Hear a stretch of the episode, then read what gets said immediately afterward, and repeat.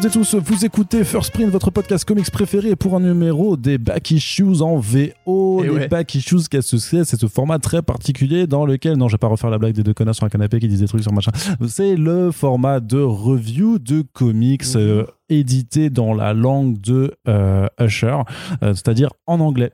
Et voilà, donc on- avec l'ami Corentin ici présent. Bonjour Corentin. Salut Arnaud, ça va? Ça va très bien avec bah, c'est bien, ça. l'ami Corentin. Je disais donc, nous avons lu quelques comics en VO, puis on a décidé qu'on allait prendre un micro et en parler parce que ça nous fait plaisir, Bah voilà. tout simplement, de quoi faire le point sur quelques nouveautés du côté des super-héros et aussi et surtout même du côté de l'indépendant avec quelques titres vraiment vraiment très très sympathiques et dont certains qui arrivent bientôt en France. Donc on est là pour faire un petit peu euh, l'avant-première, pour faire un petit peu l'avant-garde hein, de, de la de la truculence de la bande dessinée américaine indépendante.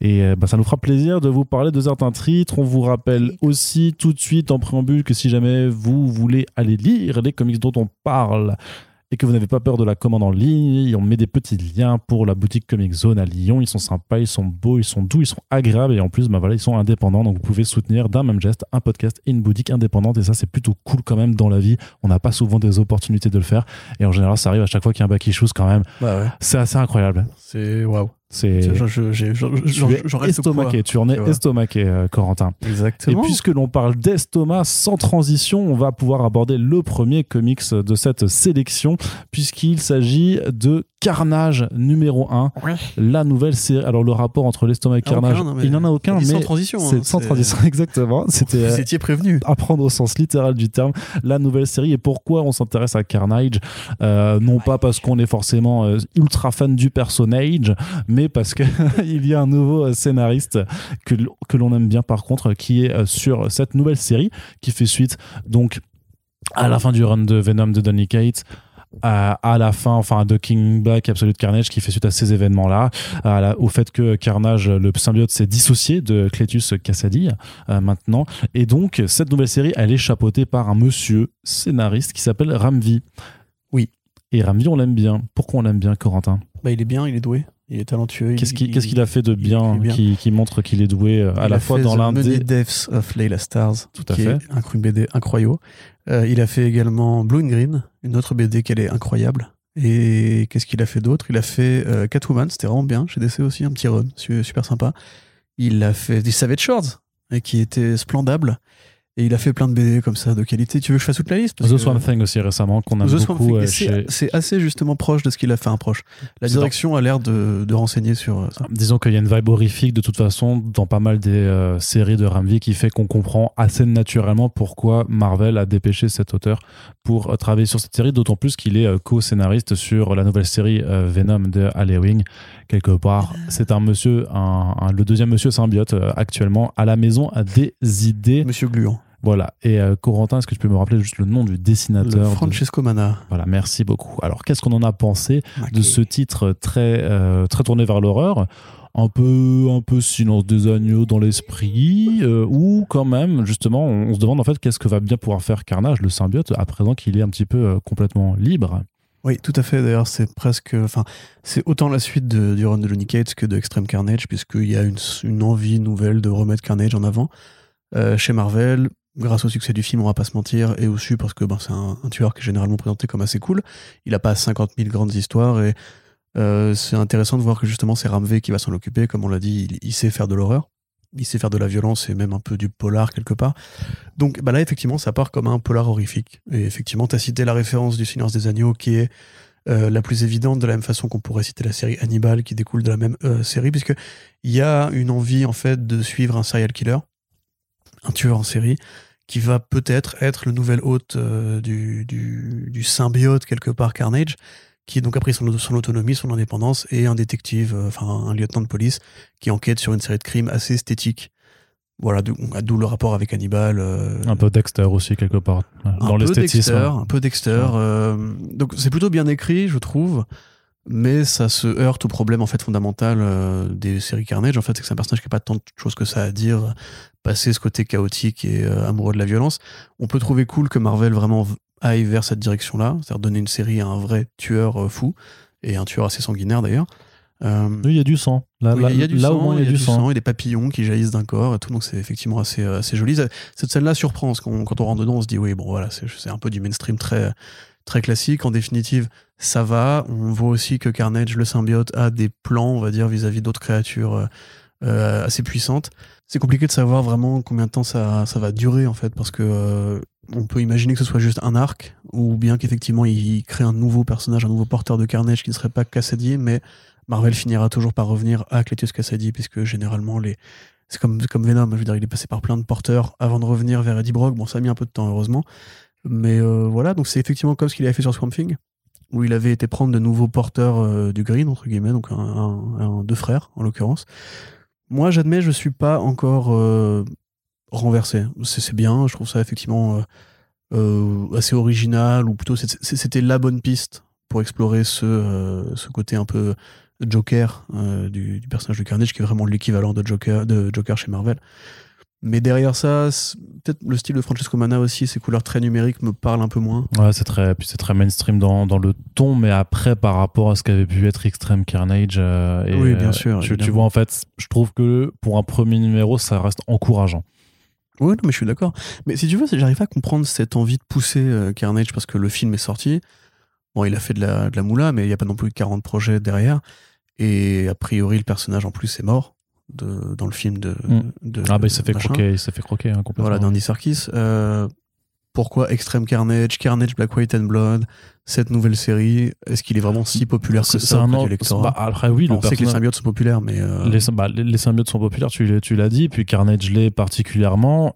Et euh, quelque part, en fait, le fait d'avoir profité du film à l'époque, hein, c'était déjà il y a quelques mois maintenant euh, quand même, euh, pour en fait remettre le couvert sur certains projets. Il y avait Extreme Carnage qui était quand même le plus, le plus évident. Mais le fait est, c'est que je pense qu'il y a quand même un projet éditorial en fait. C'est pas que de la capitalisation.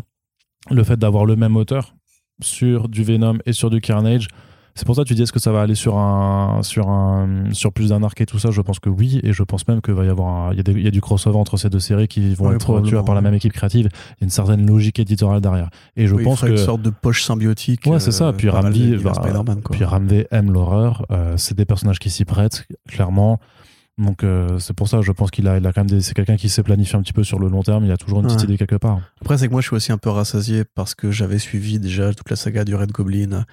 Comment Norman Osborn était persuadé d'être devenu justement Cletus à cause du symbiote rouge. Et là, de revoir encore ce schéma euh, de le symbiote qui change de pogne et tout. Je sais pas. Peut-être qu'on en a eu beaucoup aussi en, en l'espace de trois ans depuis Absolute Carnage. Et puis le fait que ce soit Ramvé et que je ne suis pas soufflé alors qu'en général je suis soufflé par ce qu'il fait. Euh, Radio Apocalypse par exemple, c'est beaucoup mieux. Oui mais c'est forcément si tu compares ses travaux en mainstream par rapport à un indé ce sera toujours mieux ce qu'il fait en Swamp Thing, Swamp Thing commençait mieux que ça? Swamp Thing, j'ai lu juste en mode genre, ah ok, d'accord. Là, on va, euh, on va ramener les grands trucs de Vertigo et tout. Là, je me sens même pas forcément dans un truc à la Marvel Knights ou à la Marvel Max, tu vois. J'ai vraiment l'impression que c'est un, un bon début de projet, mais dans la liste de ce qu'on va vous conseiller aujourd'hui, à mon avis, il y a mieux à, à découvrir dans l'immédiat. C'est pour ça que l'on va passer à la suite des autres projets. Donc, de toute façon, c'est disponible hein, chez Marvel euh, pour la somme habituelle de 3,99$ euh, ou, Oui, ça doit être ça. ouais. ou 4. De toute façon, c'est- toujours entre 3 et 4, euh, enfin entre 4 et 5 dollars maintenant, les comics au format single issues. Et on va, ah, sauf quand c'est du deluxe, quand c'est des, euh, quand c'est du black label, souvent c'est un petit peu plus cher. Et justement, justement. justement, bah, on passe de ce côté-là de l'industrie. On va faire le point sur deux titres d'essai euh, qu'on attendait. euh, très clairement, euh, qui se situe un petit peu en dehors de la, de la de continuité principale, puisqu'on vous l'a un peu expliqué déjà dans plusieurs podcasts, c'est un peu là qu'on trouve vraiment les, les choses qui nous plaisent le plus. Ça veut pas dire que ce qui est à côté, c'est mauvais, et il faudra qu'on vous fasse un petit peu un, un premier, un nouveau point sur Infinite, sur la période Infinite à l'occasion. Ouais. Parce qu'il y a tous les tomes qui sortent là en plus en VF, donc ça peut Ouais, être l'occasion de remettre le coup pourquoi dessus. Mais en tout cas, là, ça s'appelle le Rogues numéro 1.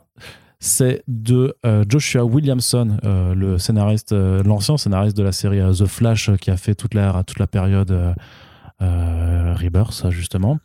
C'est donc c'est un grand connaisseur du Flash et de ses ennemis, et c'est dessiné par Leo Max, qui est l'excellent illustrateur qui nous avait livré euh, Basketful of Heads. Tout à fait. Et les couleurs de Mateus Lopez qui sont très jolies. Il faut aussi préciser que euh, Williamson est actuellement, on va dire, le nouveau Geoff Jones euh, de l'univers DC. C'est lui qui écrit Dark Crisis et qui a écrit les séries Justice League Infinite euh, Frontier.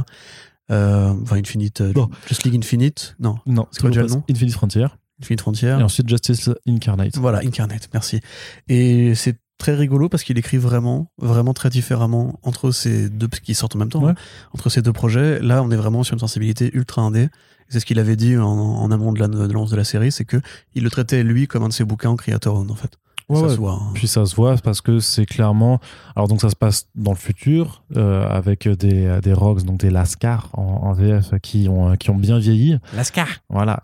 Et qu'est-ce que c'est? Bah, C'est un peu le Dark Knight Returns euh, des Rogues en fait. C'est ça, puisque, et, c'est- et ça reprend cette trame pourtant très classique euh, que tu as déjà vu dans plein de films de braquage de euh, vieux bandits à la retraite qui essaient de se réunir pour former pour faire le, le, casse ultime le dernier coup et c'est vraiment la promesse de, de ce premier numéro avec euh, tout un tas d'e- d'expositions mais de très bonnes expositions de, de, retrouvailles entre, entre Captain Boomerang et et tous ces anciens acolytes, euh, Corentin, on est, on est conquis par cette, cette ouverture. Ah bah moi je trouve ça vraiment génial effectivement. Euh, sachant que les Rogues c'est pas un, un pôle de personnages qui m'intéresse euh, plus que ça au demeurant. Ils ont ce côté ridicule qui est voulu parce qu'ils viennent d'une époque où le ridicule était à la fois légion et encouragé euh, par Weisinger, etc. Enfin les mecs qui tenaient DC Comics à l'époque. Le, euh, le Captain Cold il a ce côté intéressant d'être un leader qui presque est le moins fort en fait de l'équipe ou est le moins dangereux ou même voilà mais c'est censé être le cerveau on va dire Mm. euh, on sait que Jones voulait mettre en avant d'ailleurs une époque, à l'époque de Forever Evil, et même lui savait pas trop quoi lui faire faire parce qu'effectivement il est, il a, il a juste un pisto blaster euh, qui balance de la glace comme Mr Freeze, sauf qu'il a pas, il a pas le côté surhumain de Mr Freeze, tragique de Mr Freeze. C'est un braqueur en anorak avec des lunettes de ski quoi. Et là immédiatement tu rentres dedans, donc on les voit dans une sorte de bar qui fait beaucoup penser au bar des vilains dans le run de Dan Slott euh, de Spider-Man. Tu sais sur Ouais. les Brand New Day et tout, il y a toujours un bar avec les super méchants et c'est toujours aussi sous Nick Spencer d'ailleurs. ce Exactement, bar. ouais. c'est l'occasion de mettre en avant des, des seconds couteaux un peu ridicules et de montrer un peu la vraie vie civile des vilains. Ce qui était une bonne, une bonne manière d'introduire, parce qu'effectivement, on pense rarement à ce que font ces gens-là quand ils rentrent du boulot, entre guillemets. Mm. Euh, T'as directement une référence à Angel and the Ape, un comics ultra obscur, j'avais écrit une chronique dessus à l'époque de DCP. Euh, déjà, moi, ça me fait plaisir. On voit le Condiment King, on voit plein de gueules, euh, vraiment de back catalogue, euh, qui, voilà, qui sont presque bastonnés et tout. Et puis là, euh, flash forward. Donc effectivement, tous ces vilains-là ont fini par perdre, par raccrocher euh, bah, le pisto blaster, euh, les griffes, euh, les boomerangs et compagnie, et à essayer de se réintégrer à la société après avoir fait de la prison. Donc il y a un propos déjà très, très social par rapport à comment euh, comment le monde en fait accueille ces, ces gens qui ont purgé leur peine et qui tentent de se réinsérer, donc en faisant des petits boulots de merde, en acceptant une hiérarchie qui, parce qu'ils n'ont pas le choix, euh, abuse de ses employés. Enfin, je veux dire, les employés n'ont pas le choix, donc ils peuvent en abuser. On voit aussi un, trait, un propos par rapport à la maladie mentale. Euh, Il y a un des personnages qui a fait le Mirror Master qui a fini euh, euh, interné. T'en as une autre qui galère à avoir ses cachets pour son traitement, euh, pour ses problèmes psychiques et tout. Donc c'est déjà va- vachement plus social et vachement plus actuel que beaucoup de, de, de séries d'essais en fait. Il y a une Euh, vraie caractéristique. En fait, c'est c'est tout ce qui marque, c'est même au-delà des propos sociaux euh, qu'il y a derrière, c'est juste une caractérisation qui est vraiment très poussée en fait, pour vraiment rappeler en fait quels sont ces personnages, qu'est-ce qu'ils ont de particulier dans leur psychologie, dans leur avancée, et comment ensuite Williamson dépeint leur, leur, leur futur potentiel par rapport à ce qu'on connaît d'eux dans le, dans le présent de DC Comics. Ouais, complètement. Et puis il y a aussi ce enfin, cette espèce de, de rapport au réel. C'est que là, euh, voilà, quand, Captain Cole, tu le vois, bah, c'est Ed Harris, hein, euh, très clairement. C'est calqué sur la gueule de Ed Harris. Euh, il a ce côté vieux, vieux gangster, un peu vieux cowboy aussi. Les éclairages assez lourds aussi, enfin les couleurs très chaudes justement de la Californie où le mec coincé dans le bus, qui a l'air de galérer pour aller au travail. C'est en- Ces découpages aussi qui sont très jolis, ça, c'est c'est ce truc où le mec pète un câble vraiment où t'as une, une utilisation de la mise en scène qui est géniale. En fait, ça respire justement le DC qu'on aimerait voir plus souvent. C'est-à-dire le DC qui se donne les moyens de prendre ses personnages au sérieux, même les plus ridicules. Et donc, effectivement, ils vont faire un braquage à Gorilla City pour aller piquer euh, les caisses d'or de Gorilla Grodd. Euh, sachant que on ne sait pas encore s'ils vont y arriver, pas y arriver, mais ça a l'air assez crépusculaire quand même comme, comme projet. Euh, pareil, dans le rapport à la mort et au, meurtre, on te dit bien que c'est des vilains. C'est radical, c'est comme un vieux western, c'est comme impitoyable et tout. Il n'y a pas de propos moral en mode oui, la société a fait d'eux ce qu'ils sont devenus en vieillissant. Il y a en plus une galaxie de personnages qui est assez éclatée pour qu'on voit différents propos qui sont insérés euh, de manière très intelligente. Et en même temps, euh, on te rappelle quand même que c'est des tueurs. C'est n'en ils n'en pas du tout à, à ôter des vies, même des vies d'innocents. euh, donc vraiment, moi j'ai adoré. Je trouve ça graphiquement irréprochable. Quoi. Léo Max, on l'avait déjà vu dans Basket Full of Heads avec ses magnifiques compos et ses fameuses splash pages pour ouvrir chaque numéro qui étaient toujours des, des, des, leçons de mise en scène qui étaient très affiches de films d'horreur et tout. Là, il y a vraiment des trucs qui sont super intelligents. Quoi. Quand, quand il s'engueule avec sa frangine, Golden Glider, euh, où tu sais, il traverse justement la rue en se parlant et où c'est euh, bon, c'est fameux une technique qui est connue maintenant, qui est le suivi des personnages dans l'espace. Euh, si tu vraiment, tu, c'est au niveau de guider ton regard C'est parfait. Enfin, il n'y a, rien à retirer. C'est chargé de détails. ils sont tous super expressifs. C'est super bien rythmé. même, tu vois, genre le personnage du Trixer qui a fait de la chirurgie esthétique pour rester jeune, tu le vois dans son trait. Tu vois qu'il a les traits gonflés, les lèvres chargées et tout. Enfin, c'est vraiment un super boulot. Pour moi, c'est maîtrisé de, de, de fond en comble. Et je te dis, c'est vraiment ça, moi, que j'espérais du DC Comics mainstream, quoi, en fait. Euh, ça pas non plus. euh, Enfin, tu, tu peux faire lire ça à un ado qui lirait du Batman normal à, à côté. Sauf qu'il n'y a pas ces couleurs numériques chargées, il n'y a pas ces, ces décors faits en 3, en, avec des logiciels 3D. Bah, Il n'y a pas ce côté, euh, voilà, euh, tout, tout explosif, tout blockbuster et tout. C'est un film de genre. Et ça, ça s'assume tel quel, quoi. On pourrait très bien faire des arcs comme ça. Il y a une époque, c'était le cas chez DC, d'ailleurs. Donc, euh, ouais, vraiment, moi, grosse frappe. Ah, pareil aussi, ouais, quand il retrouve Heatwave, où lui, qui s'est pas rangé du tout, continue d'être un enfoiré, etc. Il n'y a aucun dialogue. euh, Et limite, tu entends les, les voix de Wentworth Miller euh, et de l'autre euh, de la série Legends of Tomorrow à ce moment-là. Donc, ouais, non, vraiment. bah, moi, le son, le Black Label, je, je, kiffe, quoi. Je trouve qu'il y a quasiment rien acheté. Enfin, à part les projets des débuts où ils se cherchaient un peu, et Superman Year One, qui, voilà, qui est un délire de Frank Miller de plus, par un mec sait plus trop quoi, quoi raconter, quoi. Dans l'ensemble, il y a quand même une, générosité et une liberté laissée aux auteurs et aux artistes qui est super rafraîchissante, quoi. Il faudrait que Marvel ait un département comme ça aussi, à la limite, tu vois. Mais ils commencent à faire de plus en plus de titres un peu plus à part. euh, ça, ils commencent à le faire, mais c'est vrai qu'ils ont moins, moins cette politique de label en fait maintenant. C'est Marvel, Ouais. c'est juste un univers Marvel, tu vois, et tout, tout reste chez, chez Marvel. Après, t'as quand même quelques projets comme les Grand Design, euh, les, tu vois, les, les, les trucs un peu comme ça qui, qui sortent du lot. Les, les Beta Bill, clairement, c'était quand même pensé comme un truc un peu différent. Mais ils ont pas forcément cette politique, euh, on va dire, plus éditoriale ou même d'impression qui fait que les projets sortent du lot aussi même visuellement, euh, enfin, euh, dans l'objet, dans l'objet comic book, puisque c'est une autre dimension, c'est un autre papier utilisé, c'est un, autre coût aussi, hein, forcément c'est un petit peu plus cher, mais voilà, qui montre quand même que là on est sur de la BD pensée pour être de la BD un peu de luxe, Ouais. de la BD d'auteur, euh, voilà. Mais tu sais, c'est rigolo, tu disais c'est un peu le Dark Knight Returns, et c'est amusant de voir que à côté Cliff Chang a fait Catwoman euh, Lonely City. Oui, oui, oui. Donc il commence vraiment à y avoir une sorte d'univers de vieux euh, chez DC aussi, parce qu'une sorte de, de Old Earth. Euh, et ça, c'est un truc sur lequel les super-héros butent depuis le début, c'est qu'ils sont toujours dans une sorte de suspension temporelle, un peu comme les chevaliers de la roi Arthur, de- du roi Arthur ou les mythes grecs, etc. Où en fait le temps ne progresse pas vraiment, parce que c'est dans un, monde mythique qui s'interdit d'aller plus loin en fait. Donc on les fait évoluer à mesure que la société évolue, mais eux ne vieillissent pas vraiment. Et on va en parler avec le numéro d'après. Euh, moi, je trouve ça génial justement qu'on puisse découvrir le spectre des possibles une fois qu'on a autorisé le passage du temps. Tu vois, DKR, c'était ça. C'était genre, mais si Batman un jour est vieilli, qu'il en a marre et qu'il veut botter des culs, bah on fait DKR. Si euh, les Rogues un jour, bah, la vie n'a pas été tendre avec eux parce que c'est des gangsters, bah, peut-être qu'ils vont, ils ont plus rien à perdre, ils vont péter un câble et tout, tu vois. Et au final, c'est vrai que ça montre aussi pourquoi les- le mainstream euh, peut-être manque d'idées ou de renouvellement parce que justement, avec ces règles et cette espèce de cadenas qu'on met sur les projets mainstream, euh, on a du mal à trouver de nouvelles façons de raconter les mêmes histoires en fait. Donc tel quel, c'est super cool et euh, faites comme Judge Dredd, il a vieilli, on a autorisé ce qu'il vieillisse et plus il a vieilli, plus il était cool. Donc, euh, donc voilà. Donc Let's Go Rogues numéro 1, euh, c'est disponible chez DC Comics, puis on vous en reparlera forcément euh, quand ça arrivera, si ça arrive chez Urban Comics euh, plus tard, peut-être en fin d'année ou l'année prochaine. Mais en tout cas, très très très bonne découverte.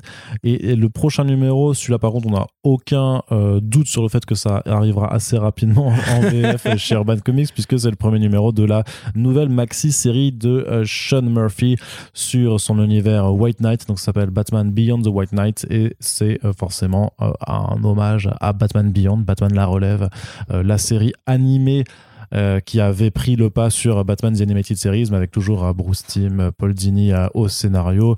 On se rappelle du magnifique générique de Darwin Cook et de cette ambiance futuriste dans Neo Gotham où on s'intéressait à Terry McGuinness qui, re- qui prenait la relève de, Bruce Wayne, d'un Bruce Wayne vieillissant qui justement avait décidé d'arrêter de porter le costume de Batman après avoir failli à sa première règle en, en- en prenant un flingue en fait pour, pour lutter contre un malfrat. Donc là, on est dans l'univers de White Knight. Alors sans trop en dire, depuis la fin de la deuxième maxi-série, Bruce Wayne est en prison. Euh, c'est euh, la- d'ailleurs et euh, en fait son entreprise en fait a, été reprise par un monsieur qui s'appelle Derek Powers que vous connaissez très bien si vous connaissez un petit peu l'uni- l'univers de, de Beyond et qui a grosso modo fait Gotham City une cité policière tout simplement en fait en développant la technologie et l'armement pour la- les donner à sa milice privée Comme dans Future State. Ouais, ou comme dans beaucoup de futurs oui, ça, dystopiques. comme dans hein. toutes les, les futurs à Gotham, en fait. euh. Et c'est là-dedans en fait que que- qu'on va retrouver la version euh, de Sean Murphy pour Terry McGuinness qui va mettre la main sur un, prototype de costume de Batman et le porter pour devenir le nouveau justicier, ce qui va faire sortir de sa torpeur et de sa prison euh, Bruce Wayne puisque ben lui, euh, notamment dans cette, et encore plus dans cet univers-là, on lui a beaucoup reproché en fait d'avoir entraîné des personnes bien trop jeunes euh, dans sa guerre contre le crime avec énormément de conséquences et de dommages. Et donc ben euh, euh, alors, c'est vraiment dans les prémices hein, de ce numéro, mais on imagine que euh, la rencontre entre les deux sera pas forcément tendre au départ, puis on imagine qu'après, Sean Murphy ira dans la direction qu'il a envie d'aller par rapport aux propos politiques qu'il a envie de tenir sur cet univers. Oui. euh, Voilà, c'était long, pardon. Non, c'était bien, c'était bien. Voilà. Euh, je savais pas moi pour Derek Powers parce que je suis pas un fan de Beyond contrairement à toi. En fait, le, le film, si le film animé avec le Joker. c'est le méchant était, qui euh, bute le père de, de Terry McGuinness au début euh, de la série. Mais c'est pas Bruce Wayne, le père de Terry McGuinness normalement? Non, mais alors ça, c'est expliqué euh, après. Enfin, il y a- oui, il y a, il y a une retcon sur ses origines, mais euh, son vrai père au début de la série euh, Ouais. meurt. euh, C'est l'univers affreux où Batman et, euh, et Barbara Gordon ont, ont Ken et elle a avorté ou je sais pas quoi là, c'est ça? Ouais, bah ça, c'est venu après en comics. aussi venu après en Merci comics, Bruce ouais. Euh, Donc ouais, alors là effectivement, on est vraiment c'est c'est le- les éléments, enfin c'est les jouets de l'univers Beyond avec euh, avec la, la méthode Sean Murphy. Donc c'est aussi très clairement la suite de Harley Quinn euh, qui est présente. hein, Oui, oui, trop bien, trop bien son statu quo, trop bien son statu Alors son quo. statu quo On dit pas oui, plus, mais, euh, on va dire que l'un de ses enfants commence déjà à m'agacer direct parce que Ah. c'est là, là, on retombe pour moi dans la facilité Sean Murphy. Que, je pense que Sean Murphy en fait fondamentalement, alors, alors que beaucoup de gens disent le contraire, ne comprend pas le Joker. Euh, il a jamais compris en fait le Joker, c'est pour ça qu'il a, dû le tordre dans son univers pour essayer de le rendre matériellement accessible à ses idées à lui, en le faisant voilà une sorte de, de vraie victime de maladie mentale et en même temps de vrai euh, c'est Moon Knight, quoi, tu vois, il peut passer d'un élément à l'autre, genre, euh, d'un coup je suis gentil, d'un coup je suis méchant, d'un coup je suis gentil. Et là, ce qui s'amorce pour, pour les enfants d'Harley Quinn me- me- m'agace un peu de ce point de vue-là. De la même façon que le cliff de fin, d'ailleurs, m'agace aussi parce que j'ai l'impression que, quelque part, alors que la série Harley Quinn me donnait l'impression qu'il voulait aller vers autre chose, euh, là, on a l'impression que ça tourne un peu en rond du point de vue de la relation entre Batman euh, et son, mortel ennemi, mais j'en dirais pas plus, effectivement. Euh, sinon, gros taf. Gros taf, gros taf. L'intro est génial quand justement on voit Terry et immédiatement on sait que c'est lui. Le costume aussi, enfin il l'a pas vraiment redesigné parce que c'est vraiment le costume habituel. J'ai pas fait gaffe s'il pouvait ouvrir la bouche par contre, contrairement au Batman Beyond normal, mais il me semble que oui. Donc euh, voilà, évidemment ça colle très bien avec l'esthétique euh, de Sean Murphy qui a toujours été un mec qui allait dans l'efficacité, l'aérodynamisme et euh, la, rigueur de trait et tout. Puis voilà, ce, ce trait très triangulaire, très ciselé, donc c'est effectivement on est en terrain conquis. Pareil, le Batman vieillissant dans sa prison, mais mortel, mais, mais quelle badassitude, c'est trop bien. Enfin, moi j'imagine bien, franchement, je voudrais une série euh, à la Oz en BD, à la Kaiju Max, où juste tu vois le quotidien carcéral de Bruce Wayne pendant 10 ans, où juste il pète la gueule des prisonniers, où il empêche des émeutes. Et à un moment, t'as Jason qui lui fait euh, euh, Tu vas pouvoir faire appel bientôt parce que, en plus, t'as sauvé plein de fois nos, nos gars et tout. et tu dis Mais gros, vu le nombre de fois qu'il vous a sauvé, vous, il devrait déjà être dehors, en fait, c'est trop bizarre qu'il purge sa peine, genre en mode normal. Voilà, pareil par rapport à Jason Gros numéro aussi. C'est là, on Mm. est là, on est dans les bons côtés de l'univers White Knight qui s'autorise des, des réécritures, Ouais. limite en changeant des trucs euh, dans le canon, en disant ça c'est plutôt ça, ça c'est plutôt ci et tout. Euh, et c'est rare de voir un bon dialogue entre Jason et Bruce quand même. C'est quand même le personnage qui sert de. Enfin, tu vois, dans Free Jokers, on était vraiment dans la caricature du gamin qui a jamais Mm, digéré mm, de se faire boitax et tout. On tourne en rond sur cette mécanique-là depuis Batman Hush quand même. Ça devient un peu relou. Euh, là, on- finalement, c'est un truc vachement. euh, Mais il a eu des gamins, Sean Murphy parce que Il y a vraiment un truc dans son rapport à la paternité, je trouve. Et c'était pareil dans Harley Quinn, qui, était super euh, inspiré par rapport au reste de son univers, qui parfois est un peu brouillon, je trouve. Là, pareil, le côté police du futur, tu sens le déjà vu, tu dis, mais comment Bruce Wayne ne l'aurait pas vu venir ça et tout. Bon, ça, c'est le motivateur. Il faut bien respecter euh, les us de l'univers euh, Beyond, en fait, même les us de la science-fiction dystopique en général, comme tu l'as dit. Euh, à part ça, voilà, c'est très beau. Le moindre flingue est génial, la moindre bagnole est géniale parce que voilà. Euh, le jeu des ombres aussi, avec toujours ce côté, voilà, Bruce Wayne, il est en tenue de prisonnier avec des gros biscottos, mais dans son ombre, c'est encore Batman. Voilà, ça, il le faisait déjà dans Harley Quinn aussi, il le faisait déjà dans les, dans les White Knight précédents. Donc moi, ça marche très bien, hein, ce début. euh, mais j'ai pas les attentes que ont beaucoup de gens par rapport à l'univers Beyond, à l'univers euh, White Knight, pardon, ni à l'univers Beyond d'ailleurs. Euh, parce que je dis, moi, le premier Beyond m'avait plutôt séduit, le deuxième, je trouvais vraiment mieux. Pour moi, c'est le 2 le meilleur entre les, deux premiers. Bah oui, bah attends, on n'a pas lu le 3 encore. Ben, on est dessus là. Oui, mais on n'a pas encore fini de dire. Bah attends. a- Et le Harley m'avait vraiment plu aussi, mais surtout parce que le dessin était assez différent. Enfin, le dessin était le même, mais l'utilisation de la couleur était assez différente. Mm. Là, on retrouve quand même euh, bah, une envie de s'intéresser à Batman, ce qui est quand même pas si fréquent. Pour l'instant, on a beaucoup plus vu le Joker euh, et un Batman qui était plus ténébreux, plus déformé, plus meurtrier et tout dans le, le tome 2. Là, on revient à un Batman qui me plaît, qui me séduit. C'est c'est pas celui de DKR, mais c'est pas non plus euh, celui de la série animée, tu vois. C'est une sorte de, de melting pot qui est en paix avec ses erreurs, qui a l'air d'avoir conscience de sa dernière mission et tout. Euh, puis voilà, enfin le design de, du Batman Beyond de Murphy, euh, enfin les postures qu'il lui donne, et Ouais, tout, claque, c'est- ça claque. c'est immédiatement euh, génial. Même quand tu vois sa gueule, tu te dis ah oui ok, effectivement, je, je, je peux le voir comme un héros potentiel parce que Murphy il a une façon de, dess- de dessiner les héros qui est toujours la même au niveau du trait. D'ailleurs, c'est pour ça qu'il dessinait le Joker en fait avec la gueule de tous ses héros. Donc non, je suis séduit. Après toi, je sais que tu es plus fan que moi de l'univers White Knight et de Batman Beyond, donc tu auras sûrement un avis un peu différent, enfin peut-être plus enthousiaste. Mais à part voilà quelques reproches, toujours dans les facilités. Euh, et puis voilà, ce design-là, par exemple, Arnaud, vous ne voyez pas, mais Arnaud le voit, je trouve ça vraiment dégueu, quoi. C'est, c'est pas subtil, c'est le nez au milieu de la figure, quoi. Enfin, bref.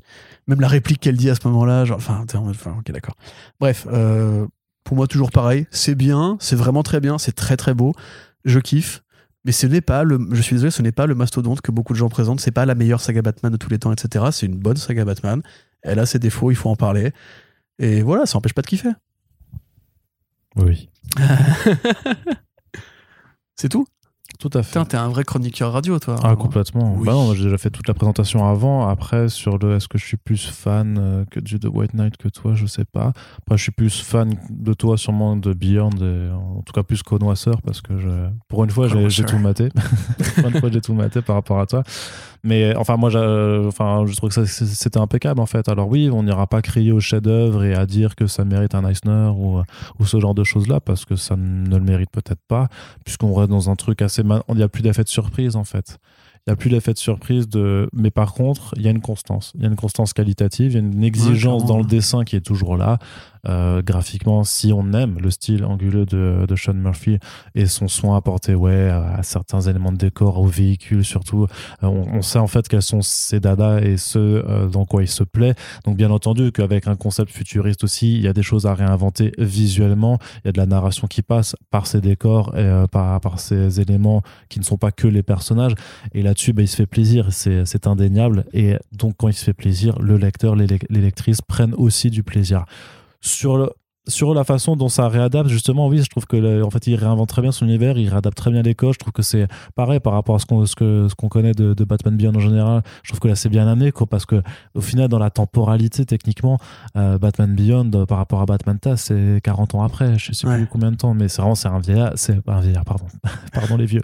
Euh, c'est un Bruce Wayne qui, qui marche avec une canne. C'est pas le Bruce Wayne qu'on a là. Donc on se disait, enfin moi je me disais, comment est-ce que tu amènes le concept de Beyond aussi rapidement dans ta continuité alors que c'est seulement ta troisième maxi-série, enfin si tu veux faire une trilogie, Hmm. comment tu le fais? Je trouve que ça se justifie bien, Bah je trouve oui. que c'est bien amené. Même le Batman de, de White Knight, dès le départ, était déjà plus âgé, plus Ouais. grisonnant. euh, Enfin, pas plus grisonnant, mais on sait qu'il avait beaucoup plus de bouteilles que euh, celui du décès normal, entre guillemets. quoi. Mais donc voilà, je trouve que c'est que c'est ça, ça reste fidèle tout en ayant sa propre part de personnalité. Donc là-dessus aussi, le tableau il est rempli. Après, c'est un numéro 1, donc où est-ce que tu vas aller dans la suite Ce sera confirmé forcément, mais si on te dit juste tiens voilà le premier numéro, qu'est-ce que t'en penses? Bah, Ce que j'en pense, c'est que je veux la suite. Et je pense et voilà, bah, a priori quand tu dis ça, bah, c'est que le pari il est réussi. Et les spofs euh, sur euh, Red Hood et Batgirl, ils, vont, ils se passent avant le début de cette mini-là? On sait pas. Parce que là, il y a un élément qui est teasé Le, par le- rapport à la oui, oui, mini le Red Hood, euh, le Red Hood, euh, ça- bah, je pense que c'est un one. Déjà, c'est un one shot, ça on le sait. Ça, on sait que c'est déjà que c'est un one shot et a priori, ça se passera en parallèle ou juste avant pour présenter comment il a, il a justement enrôlé son, son nouveau Robin ou sa nouvelle Robin. Ça marche. Très bien. Bah voilà. Donc à suivre cet été, ça d'ailleurs. D'ailleurs, l'annonce à l'heure où on enregistre, vu qu'ils sont en train de faire les sollicitations pour juillet 2022, l'annonce de ce one shot devrait nous parvenir très très rapidement. On a terminé la partie super-héros et on, donc on passe du côté de l'indépendant avec, euh, avec euh, du bon, euh, du, enfin de l'excellent et du, du sympathique, on va dire. On commence par, pour moi, ce qui est de l'excellent. Corentin, ça s'appelle Ghost Cage. Euh, c'est un Ah. titre de Nick Dragota, le dessinateur de East of West, qui nous revient pour un titre de, de SF, alors qu'il écrit pas tout seul. Il est aidé à de- il a assisté de quelqu'un par pour l'écriture, mais il est tout seul au dessin. C'est chez Image Comics, ça a une particularité, c'est que c'est en noir et blanc. C'est très, Katsuhiro Otomo-esque. Sans déconner. ça nous parle d'une société en fait euh, qui, euh, en- dans laquelle en fait un, un brillant euh, Elon Musk-like en fait a, a développé toute une centrale en fait pour apporter de l'énergie au, au monde entier, en tout cas ou en tout cas à la, à la région à laquelle on s'intéresse. Sauf que cette, cette centrale est tombée entre les mains d'un groupuscule militant et donc en fait on va suivre en fait une arme, euh, enfin un agence euh, envoyé sur le terrain accompagné de, de ce qui est censé être l'arme ultime qui était également développée par ce personnage-là pour euh, enrayer tout ça. Et c'est, enfin, c'est quelle tuerie, quelle dinguerie, c'est phénoménal. C'est, c'est nouveau clairement, c'est, ce sera l'un de mes forcings, si ce n'est le forcing que je vous ferai cette année.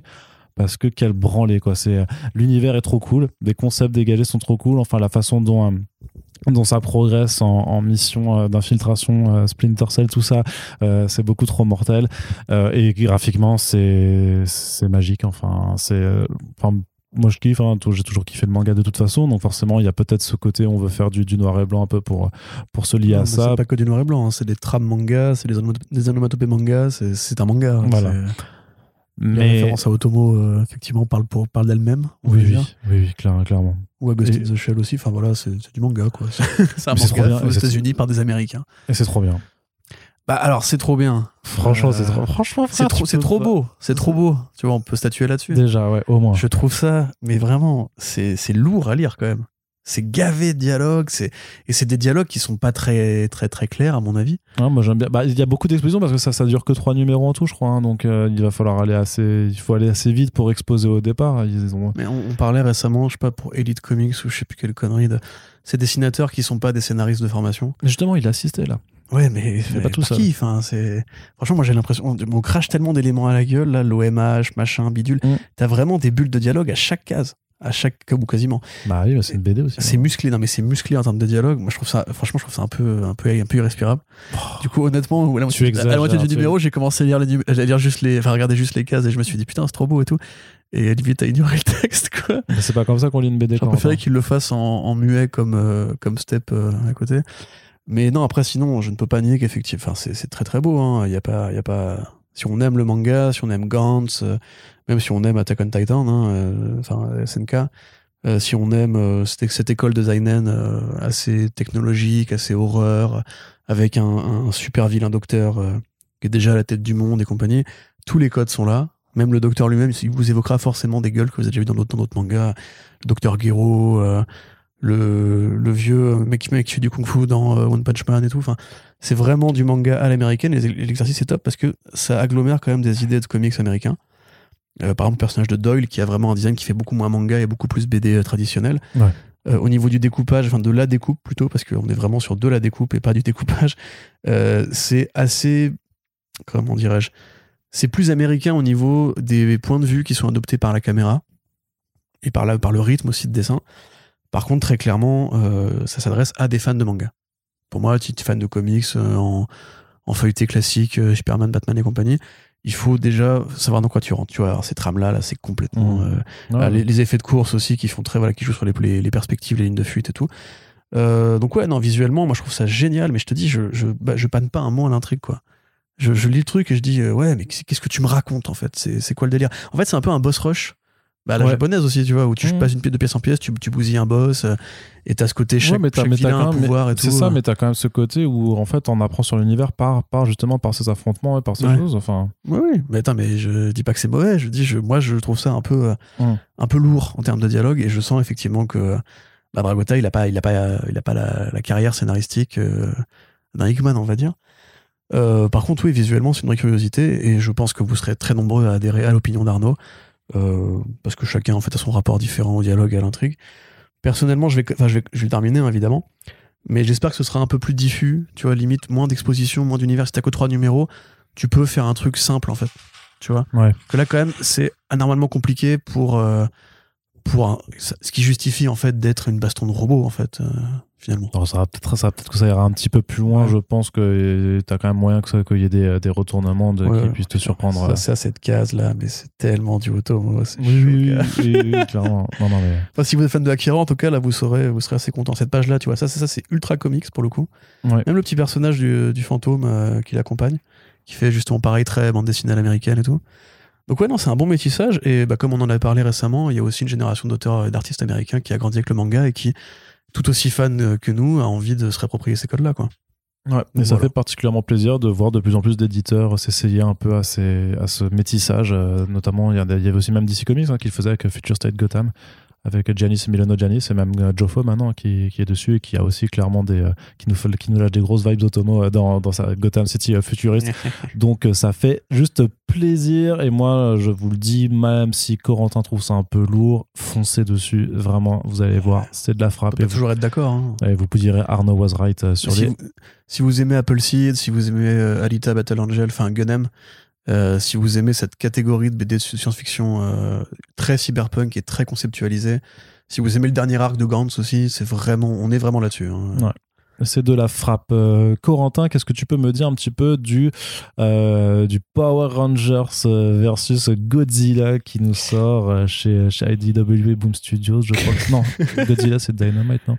Euh, Je sais plus qui c'est qui ouais, les, qui les je fait. regarder. en- C'est pas, en- si, c'est Boom aussi. entre- oui, non, il y a du Boom, c'est sûr, parce que Power Rangers, c'est Ouais. Boom. Voilà, donc, qui est écrit par Cullen Bunn et qui est dessiné par Freddy Williams 2, un cadra habitué de ces crossovers régressifs, hein, puisqu'il nous a fait les Batman Tortue Ninja, il nous a fait du He-Man euh, Cosmo Cats, je crois, ou du He-Man euh, Injustice, je sais plus lequel des deux il avait fait. Enfin voilà, il aime faire des crossovers de licence, il adore ce concept-là. Moi, je l'a- je- je l'avais interviewé à l'époque quand il était venu en France et m'avait vraiment dit non, mais moi, c'est mon kiff. C'est vraiment, c'est comme quand je retrouve mon bac à jouets de gamin et que je faisais m'affronter mes petits jouets ensemble. C'est vraiment ça. Donc, il l'assume parfaitement. Donc, c'est quelque part très logique de le voir euh, aborder ce nouveau croisement d'univers, puisque en fait, bon, bah, c'est euh, les Power Rangers qui se fritent contre Rita Repulsa, puis Rita Repulsa en, en- se téléporte dans un autre monde justement pour être débarrassé des Power Rangers et pouvoir euh, dominer le monde euh, dans un autre univers, sauf que ben, dans le monde en question, bah, il y a Godzilla. Et que ça, ça- forcément, ça pose des, des petits problèmes. Et, Scénariste, c'est un métier. et puis après, bah, les Power Rangers, ils se retrouvent aussi dans la dimension et comme ça, ils vont pouvoir faire leur. Ils leur- vont pouvoir faire un baston Megazord contre Godzilla. Ouais. Je suis content. Euh, bon, alors, est-ce que tu veux une critique sérieuse ou un truc d'enfant? Bah, un truc d'enfant pour une Ah fois. oui, bien, il y a Godzilla, il est trop fort. Le Dragon Sword parce que c'est le meilleur. Bon, voilà, après, c'est écrit par Cullen Bunn et j'ai envie de dire que ça se voit, malheureusement. Moi, je suis, je suis très favorable au truc régressif, mais je trouve que Batman Tortue Ninja ne se foutait pas euh, de l'envie de, de kiffer. Là, il y a quand même un truc qui est super rapide. Ça va vraiment super vite. Euh, je sais pas en combien de numéros c'est d'ailleurs. Bah, ce sera en 6, je pense. hein, comme Tu vois, c'est bon. euh, première page, elle chope le euh, vraiment première page. hein, L'artefact qui permet de faire le multivers. Elle dit, elle explique. On se casse dans un autre, un autre univers. Dès qu'ils arrivent, en page 5, t'as euh, Godzilla contre Megalon, euh, t'as l'exilien qui sont là. il fait ça va trop vite. Laissez-moi un peu le temps de kiffer. Les Batman Tortue Ninja, justement, il y avait ce côté. euh, on prenait le temps, même les Power Rangers Tortue Ninja, il y a ce côté on prend un peu de temps, on voit chaque équipe, euh, comment ça se goupille et tout. Là, c'est vraiment écrit comme un comics Godzilla mainstream un peu normal et c'est DW du coup. Ouais. Mais euh, voilà, enfin après, ça c'est. Enfin, évidemment, c'est c'est stupide de demander, enfin, de faire une critique euh, formelle d'une BD euh, comme celle-là. Euh, le but, c'est pas ça. hein. Le but, c'est pas de vous régaler, de vous faire un scénario ou une construction que vous, qui vous empêchera de dormir la nuit. Le but, c'est évidemment de mettre Godzilla face à un Megazord, et de ce point de vue-là, eh ben, c'est le contrat est rempli. C'est rigolo d'ailleurs de voir Freddy Williams 2 euh, passer derrière. euh, Il faut que tu mêles là. Euh, We Only Find Them When They're Dead. Simone Dimeo. Voilà, Dimeo ou même Di- Ni- Ni- Nicolo aussi. Gianniolo, ouais. Cette espèce d'école justement beaucoup plus, bah, beaucoup plus d'animation en fait, beaucoup plus fluide, beaucoup plus très fin et tout. Parce que lui, c'est un mec, voilà, il fait des traits euh, gras, euh, épais, euh, et avec cette espèce de couleur assez onctueuse qui, qui dé- déborde bien et tout. C'est vraiment un trait qui fait beaucoup plus carte à jouer, beaucoup plus euh, boîte de jeux de plateau, beaucoup plus euh, bah, livre, livre d'illustration pour, pour enfants, enfin pour ados, quoi. Un peu années 90 et tout. Donc, de ce point, enfin, graphiquement, c'est génial. hein. Évidemment, moi, quand je vois Godzilla et Megalon qui se tirent dessus dans une double splash page, enfin, une deux tiers de double splash page, évidemment que je suis content. Tu vois, je vais pas te dire, euh, ouais, merde, non, donnez-moi une bonne intrigue et tout. Pareil pour le combat qui, qui s'ensuit, où effectivement, on a à la fois une générosité et à la fois une telle connerie dans, euh, dans la façon Ah, c'est de- très con. hein, C'est vraiment juste Godzilla, il est trop fort, ta gueule. c'est C'est pas Rita Repulsa qui va l'emmerder, c'est pas non plus le Ranger vert là, en plus il est pouilleux. Euh, donc du coup, voilà, évidemment, quand t'as fini le numéro, tu te dis, putain, mais l'intrigue, elle a dû tenir sur un ticket de métro plié en 18, quoi. C'est... Bah, après, voilà, je te dis, moi, je suis content. hein. J'ai vu d'ailleurs les, les commentaires des gens sur le web qui disaient tous, euh, je pleure, c'est trop beau, c'est trop bien, etc. Moi, je suis un peu moins client parce que je, je pense qu'on pourrait prendre plus de temps, essayer de, de mettre, on va dire, un, un, un faux argument d'intrigue qui pourrait justifier. Parce que, à mon sens, le. Après, c'est pas, pas pareil, tu peux pas être généreux pareil. euh, mais le Power Rangers Tortue Ninja était plus généreux, il, il était vraiment écrit comme une mini-série mainstream. Euh, J'ai rien dit de mainstream, j'ai beaucoup mainstream dans, ce- dans, dans ce podcast. Oui. Comme une mini-série classique euh, de super-héros, on va dire. Où il y a ce côté, voilà, cliffhanger de fin, intrigue point A, point B. Il y a ce côté, ouais, mais évidemment que Shredder, il va devenir le Ranger vert. Et toutes ces conneries ultra généreuses pour, euh, pour gamins, en fait. Là, c'est quand même beaucoup plus dirigé. C'est pareil, Go- Godzilla, ce n'est que exposition. Tout n'est que exposition. Tu n'as aucun dialogue qui n'est pas d'exposition dans, ce, dans cette BD. Et d'ailleurs, tu te demandes pourquoi ils présentent les personnages des Power Rangers. À un moment donné, t'as une splash page où t'as tous les Rangers qui parlent à Zordon et ils leur mettent les noms. Et tu te dis, mais je sais qui sont. Qui vous croyez va Oui, acheter ce truc-là? bah. Qui vous croyez achète ça? Il y a que les gros fans de Power Rangers qui Bah vont non, acheter bah non ça, ça peut très bien être des, euh, des, des, des personnes qui aiment juste Godzilla et les Power Rangers, mais seulement avec les, les films ou les séries animées. et Qui Franchement, disent, franchement, je te parie qu'on n'entendra plus jamais leur nom de toute la BD. hein. Ça va juste être euh, hey, Megazord, transform trans- transmutation et tout. Euh, donc ouais, bon, évidemment, si c'est juste trois numéros de bagarre entre Godzilla et différents Megazords, je vais pas te dire que je serais déçu. Par contre, si c'est que ça, effectivement, en tant que fan de bande dessinée, euh, oui, je pense qu'on je pense qu'on on peut faire un peu mieux en fait. Et le problème, c'est que souvent, quand il y a ce genre de crossover, ils ont, par- ils ont essayé de faire mieux, tu vois. Donc là, on a quand même un standard de qualité qui est franchement les Batman Tortue Ninja. Moi, je trouve ça vraiment bien, quoi. C'est- Ouais. Pas juste régressif, c'est de la bonne BD pour enfants. C'est un bon cartoon crossover et tout. Enfin, pour enfants de 40 ans, mais. Pour ok. enfants de 40 ans, c'est ça. Mais, oh, même 30 ans, tu sais. Euh, que là, effectivement, on est plus sur un vraiment un, caprice, en fait. C'est un caprice de, eh, attendez, il vient d'où Godzilla du Japon? Et Power Rangers au départ, c'est quoi? C'est Sentai, héros japonais? Bah, c'est ça, oui, mais techniquement, mais du coup, c'est, enfin, je trouve pas ça déconnant. Non, mais c'est relativement honnête de- de- de rigolo, le c'est faire, C'est rigolo. D'ailleurs, normalement, le Megazord, il est beaucoup plus grand que Godzilla, hein, mais c'est pas grave.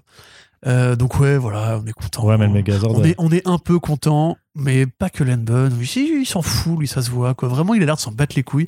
Par contre, Freddy Williams, tu sens qu'il s'amuse. C'est le- la moindre page. euh, En même temps, quand tu dois écrire les Power Rangers et le Megazord, euh, c'est normal. Oh, attention à ce que tu vas dire. je sais, je sais, je dis, Finis pas cette phrase. je dis ça pour Roméo pour le faire, pour qu'il vienne m'insulter en DM après, ju- justement, c'est tout. Après, voilà, tu vois, s'ils peuvent ramener d'autres kaiju. bah, pareil, la structure scénaristique, c'est fight, then team up. T'as vu ça dans un million de codes de crossover. Oui, non, mais il y a, il y a- Ils se non, mais voient, on peut le dire, il y a, dessus, y a les pas, méchants, ils arrivent. Eh, on a les mêmes intérêts finalement. il y a pas d'originalité.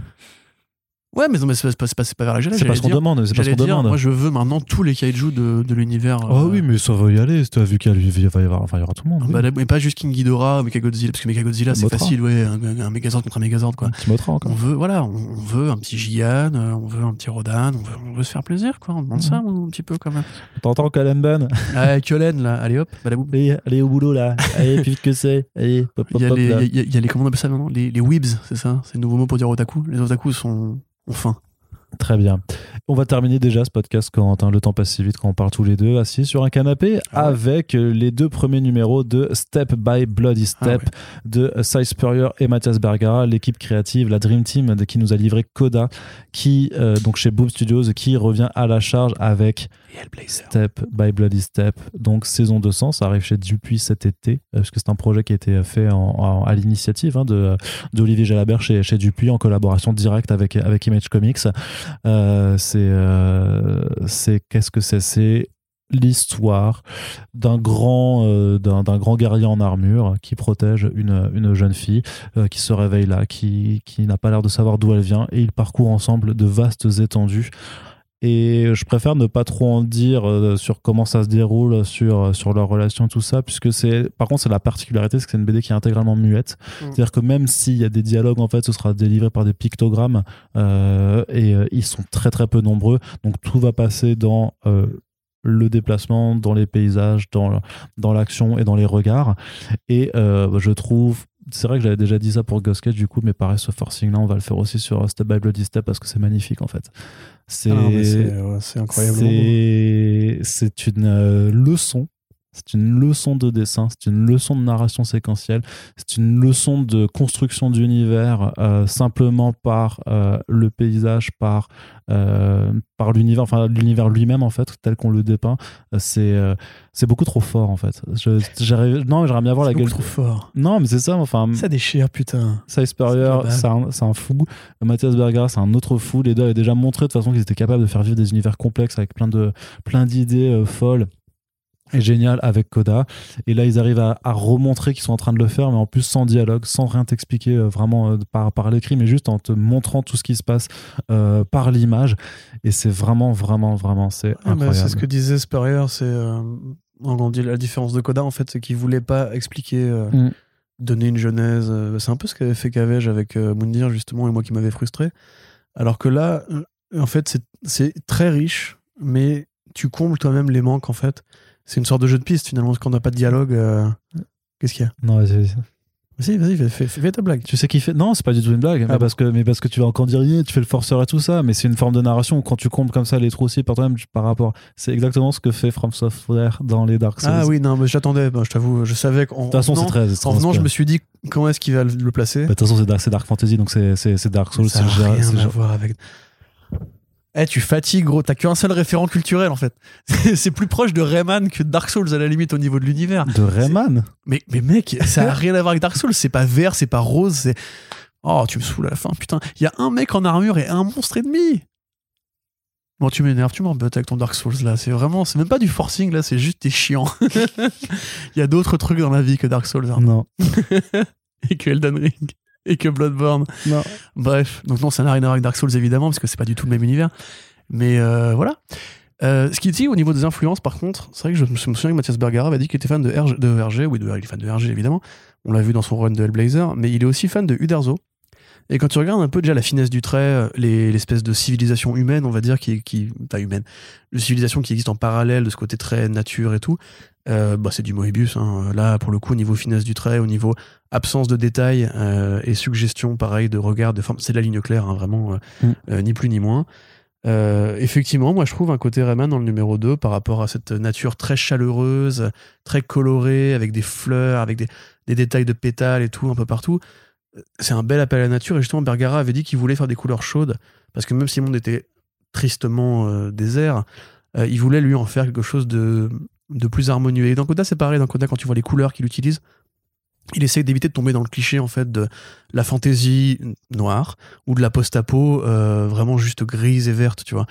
Effectivement, au niveau des couleurs, c'est magnifique. Au niveau du trait, c'est magnifique. T'as des découpages, tu te dis, mais putain de mutant, quoi. Je trouve quand même dans la, dans la, diversité, en fait, des décors, que, enfin, des paysages que tu vois passer, dans la parce que tu t'apprends à découvrir un monde avec ses différentes factions, ses différents peuples, ses différents euh, vaisseaux même.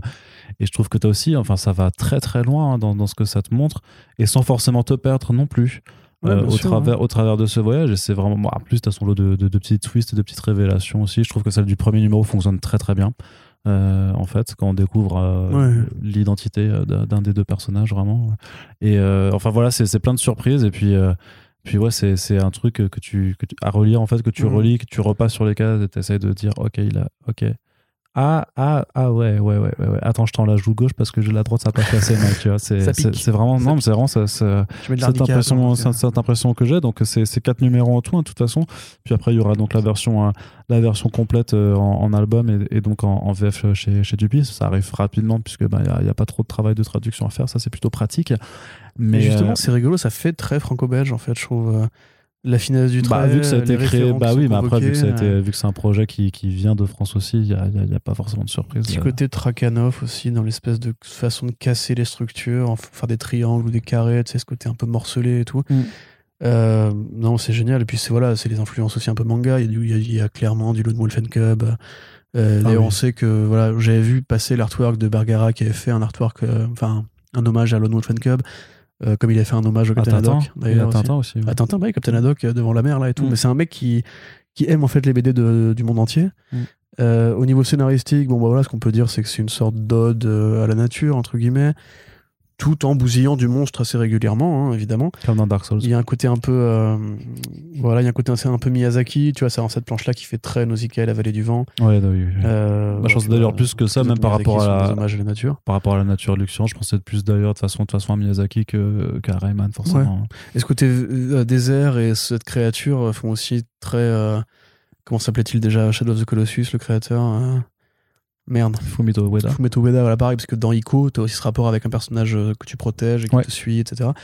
Donc c'est chargé d'influence. On, sait- on sait que Bergara est un fan de jeux vidéo, probablement de Dark Souls aussi, comme la plupart des gens. Euh, que c'est aussi un fan de BD franco-belge, que c'est un fan d'animation japonaise. Voilà, ça c'est pareil, ça fait très Nausicaa, quoi. Il y a vraiment des trucs. euh, Enfin, c'est magnifique et, et honnêtement, moi, je... bon, alors scénaristiquement, il faudra voir, hein, parce que justement, euh, c'est trop beau. Justement, euh, c'est compliqué de se positionner avec ce côté silencieux. Bon, tu vois déjà ce que ça veut raconter, hein, grosso modo, par rapport à l'identité du personnage euh, de la plus jeune.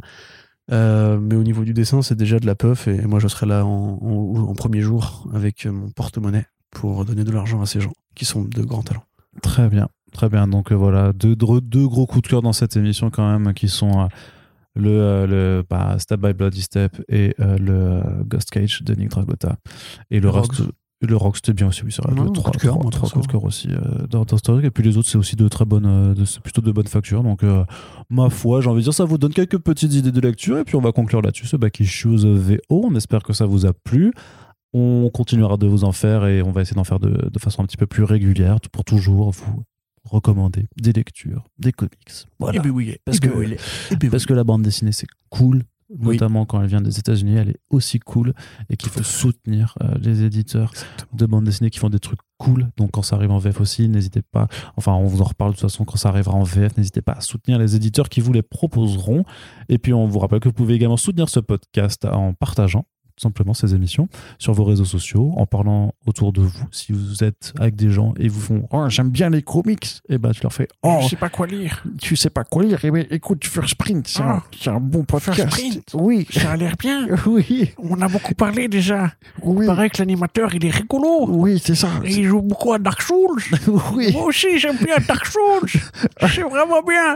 Il y a des gros monstres et ça ressemble à Berserk. Alors, je vais, je vais forcément écouter ce podcast du coup. D'ailleurs, attends, juste, Dark Souls n'a rien inventé. Hein. Mais bien Tu sûr, connais que, Berserk? Mais bien sûr que, Berserk, que, que Dark Souls a Ok. inventé. Ok. voilà, c'est tout. Bonne journée, monsieur. Ça bah, en plus, on vient de faire un truc sur. euh, on a fait un, blo- un blockbuster avec euh, Frédéric Sigris sur, sur Elden Ring où, euh, où bien sûr que Kintaro Miura est, est une des inspirations principales de, de ces univers, euh, c'est sûr. Et ça se voit encore. Enfin, c'est encore plus génial de découvrir avec. Enfin, à la. C'est-à-dire d'après avoir joué à Dark Souls pendant des années, de, de découvrir Berserk après, tu fais Ah oui, mais ok, mais euh, Ouais. tout venait de là. Voilà. Et c'est génial. De toute façon, c'est génial. Eh ben tout, eh ben est, génial, ouais, tout eh est génial. Et donc, euh, c'était beaucoup trop long pour conclure. Et il y a aussi une page Tipeee, voilà, si vous voulez euh, euh, nous aider euh, sur le long terme. Oh, ils ont un Tipeee aussi. Oui, c'est je vais aller soutenir tout de suite. Oui, tout Pour les aider. Je suis quelqu'un de bien? Oui. Oh putain, vous êtes sympas, les frérots. Voilà, plutôt que de rembourser les campagnes euh, de Jadot ou de On va Pécresse. dire ça, Eh on va bien- pas faire un podcast politique. Non, pas du tout. Mais voilà, vous pouvez plutôt donner des sous euh, sur le Tipeee de First Print et on espère que ça vous a plu. Et on vous dit donc à très bientôt pour la prochaine émission. Salut Salut